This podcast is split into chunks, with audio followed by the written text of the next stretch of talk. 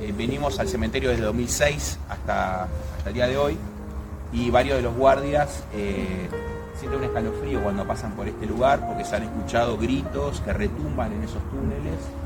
Todos sabemos que no hay nadie. Eh, una vez un equipo de investigadores vinieron con aparatos y fue el único lugar en el que detectaron actividad paranormal. Y bueno, hay muchas historias de gente que han perseguido pensando que son visitantes que se meten sin permiso y cuando llegan a este punto y los acorralan, desaparecen. Así que bueno, en este lugar también ha pasado muchas historias que nos recuerdan a las historias del cementerio. Hay una muy conocida de Colombia, de una morgue del cementerio, no sé si la conocen.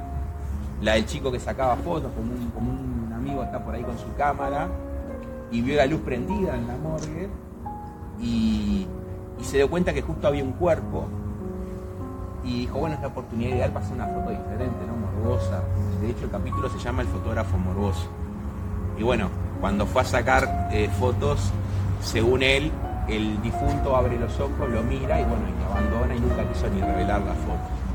Pero le voy a contar una. ¿Le gustan las leyendas del cementerio? ¿Sí? ¿A vos te gusta Juan? Bueno, antes que nada decirles que yo sé que acá hay varios, después al final el que quiera saber algo más porque nos han preguntado en redes, Diego habló de su agencia de viajes.